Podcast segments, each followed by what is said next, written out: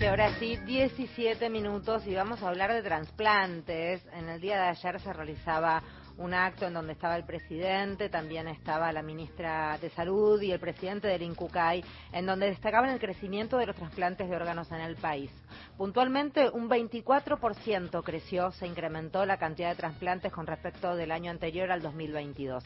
En línea, Carlos Orati, presidente de dicha institución. Gracias, Carlos, por atendernos. Federica Paz te saluda. ¿Cómo va? Buen día.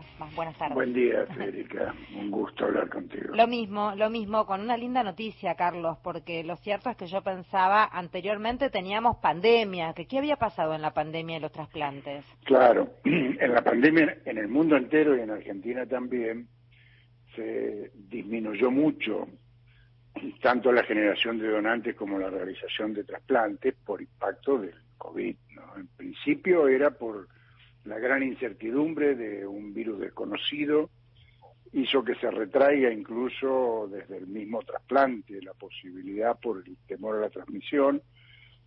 Y después, bueno, las medidas de contención, todas las medidas necesarias para demorar, digamos, el arribo del virus generaron dificultades logísticas, no había vuelos, en fin, todo eso fue sumándose y luego, bueno, las terapias intensivas ocupadas masivamente por pacientes con COVID que requerían asistencia respiratoria, etcétera. Todo eso modificó mucho el mapa epidemiológico y las posibilidades del sistema de salud, de modo que en el 2020 hubo un 50% de donantes y de trasplante comparado, un 50% menos, ¿no? Comparado con el año 2019, que además había sido un año récord. Después ya en 2021 empezamos a recuperarnos lentamente en la medida en que, por un lado, el COVID dejaba, digamos, de ser tan dominante y por otro lado ya la vacunación avanzó mucho, generó, digamos, una situación diferente.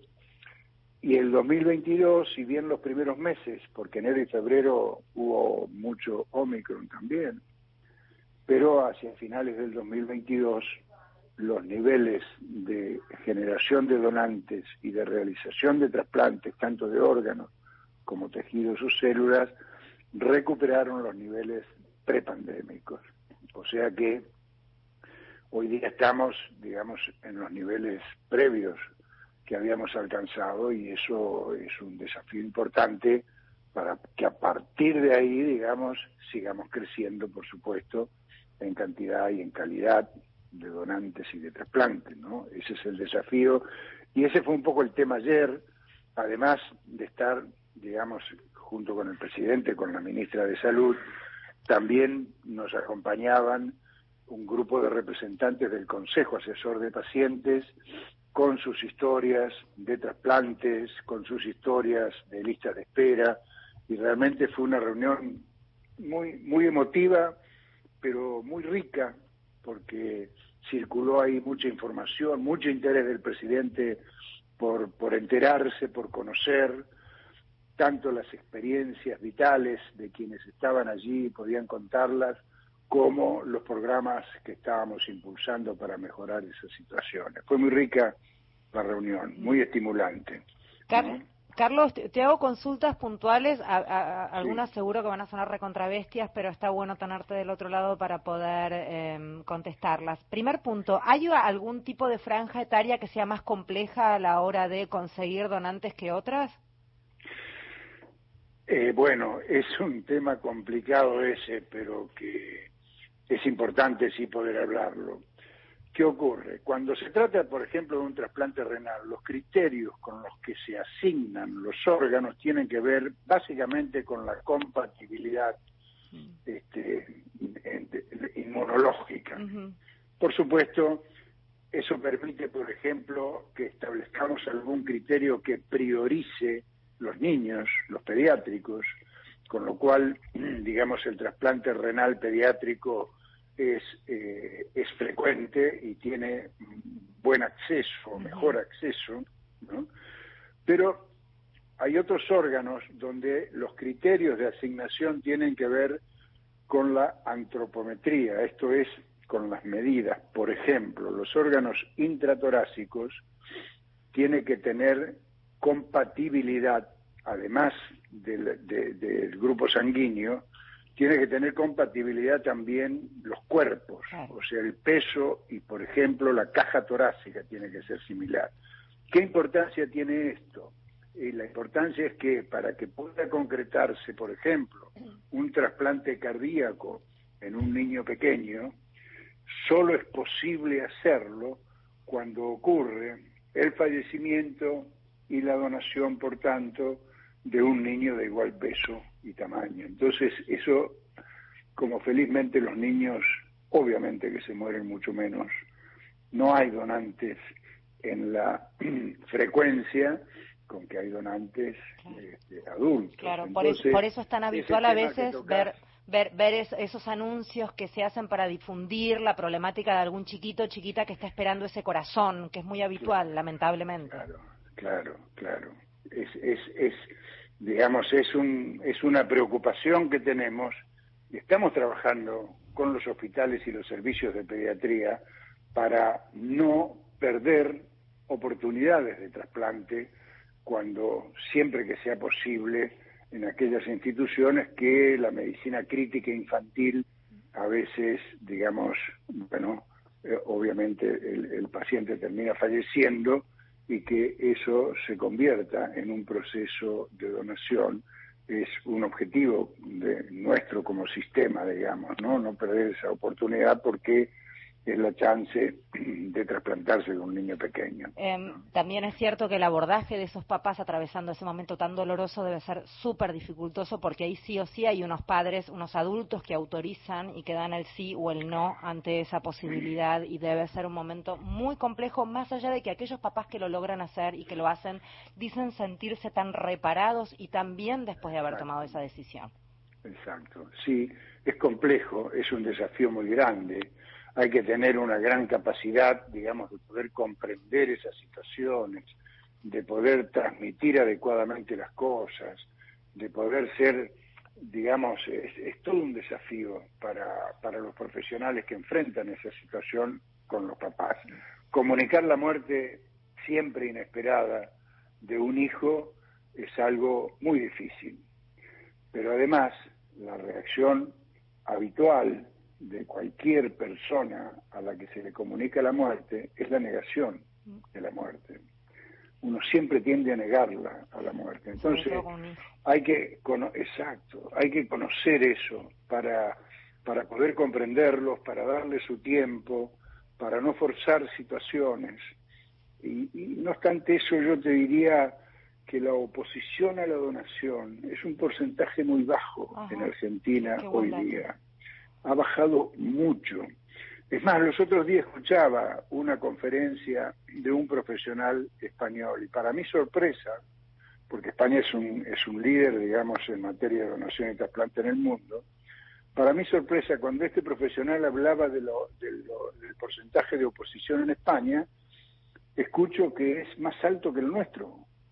Nosotros, en el total de los procesos de donación, digamos, la oposición a la donación representa apenas alrededor del 10% de, de los procesos. Entonces son, son indicadores eh, que nos hacen, que nos muestran, digamos, el alto grado de, comprensión que la sociedad tiene hacia estos temas, el alto grado de confianza que tiene la sociedad hacia el sistema de donaciones. Es que, Carlos, me parece que hay como dos puntales. Uno, eh, la transparencia que ha demostrado el INCUCAI a lo largo de los años, y otro también, la, la enseñanza, la pedagogía en cuanto al derribar esos mitos que eran tan ridículos en cuanto al robo de órganos, eso que es absolutamente imposible, no existe, ficción de punta a punta, pero hubo un momento en que ese discurso había aprendido.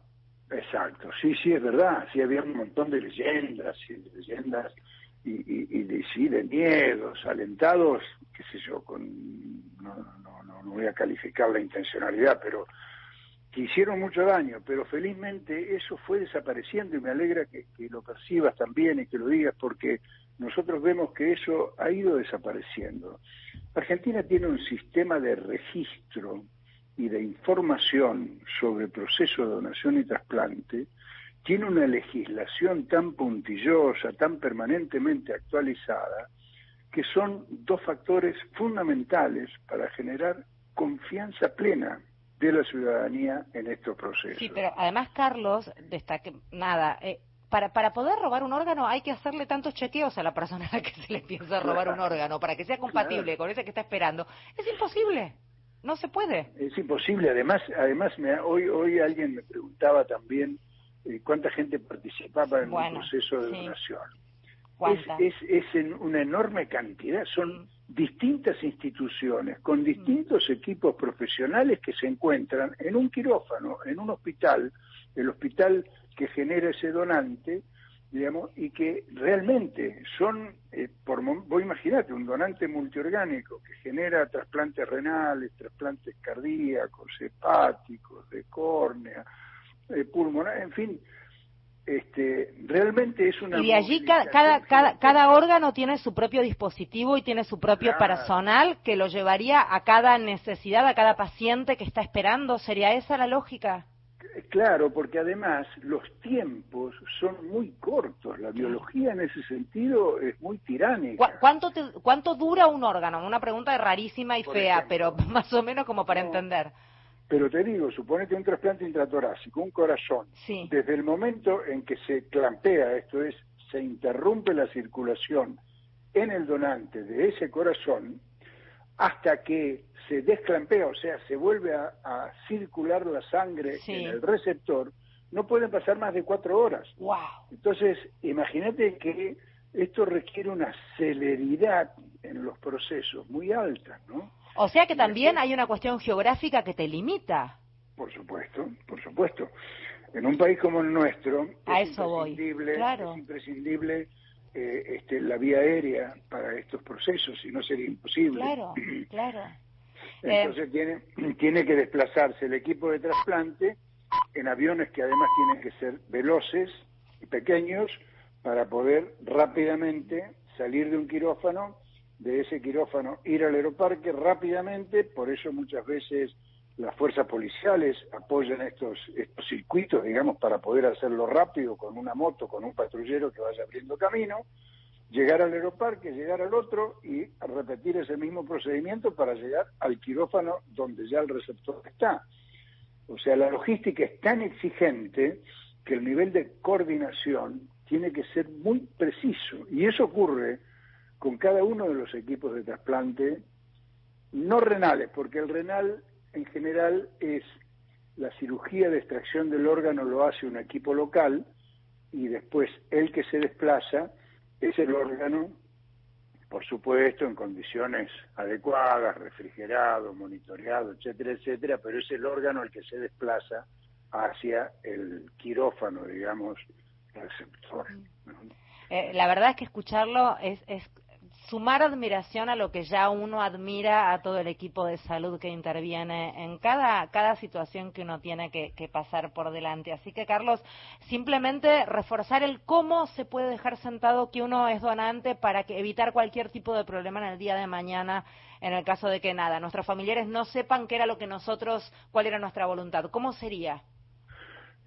Bueno, nuestra legislación ahora establece que quien, digamos, ofrece a la ciudadanía la posibilidad de manifestar su oposición a la donación.